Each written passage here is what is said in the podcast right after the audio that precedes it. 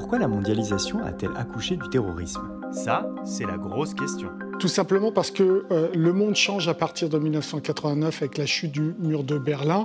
et l'ensemble de la, planète va profiter euh, de cette chute du mur de Berlin, soit sur le plan euh, démocratique, évidemment, des démocraties vont apparaître notamment en Europe de l'Est, soit et ou en plus d'un développement économique. Ce sera le cas en Europe de l'Est, ce sera le cas en Amérique latine, ce sera le cas aussi en Asie où déjà les dragons sont apparus, ça sera le cas également en Afrique où on a des démocraties et même des puissances capables de jouer le jeu de la mondialisation économique. Et il y a un endroit où c'est pas possible, c'est l'ère arabo-musulmane où il n'y a ni démocratie ni développement économique. Et c'est là en effet que des gens qui vont contester cette mondialisation pilotés par l'Occident, vont choisir euh, le terrorisme, euh, et notamment à travers Al-Qaïda. Je rappelle que de 89 à 1991, euh, les fondateurs d'Al-Qaïda, Ben Laden, Zawahiri, sont des gens qui sont considérés comme des freedom fighters, donc des combattants de la liberté,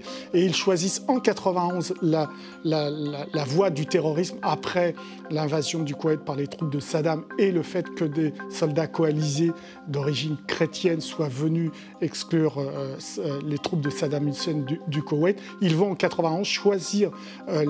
le terrorisme, donc l'expression violente, ultra-violente, et ils vont le faire non pas en déclarant que c'est l'islam qui est menacé, mais en, en déclarant que c'est le mode de vie arabo-musulman qui est menacé et l'économie aussi arabo-musulmane qui est menacée. Ils reprochent notamment le fait que ce ne sont pas les Arabes eux-mêmes qui exploitent les richesses du sous-sol, mais que des richesses qui sont détournées parce qu'ils euh, considèrent comme être la tête du serpent, c'est-à-dire les Occidentaux et en particulier euh, euh, les Américains. Donc on voit en effet que la mondialisation, qui est une, un rouleau compresseur qui va bousculer l'ensemble des identités de tous les peuples, et eh bien dans le monde arabo-musulman, comme il n'y a pas de développement économique, comme il n'y a pas de démocratie, ce qui va se révéler être vraiment le refuge de l'identité, eh bien c'est le livre sacré, c'est le Coran, et c'est le fait que rien,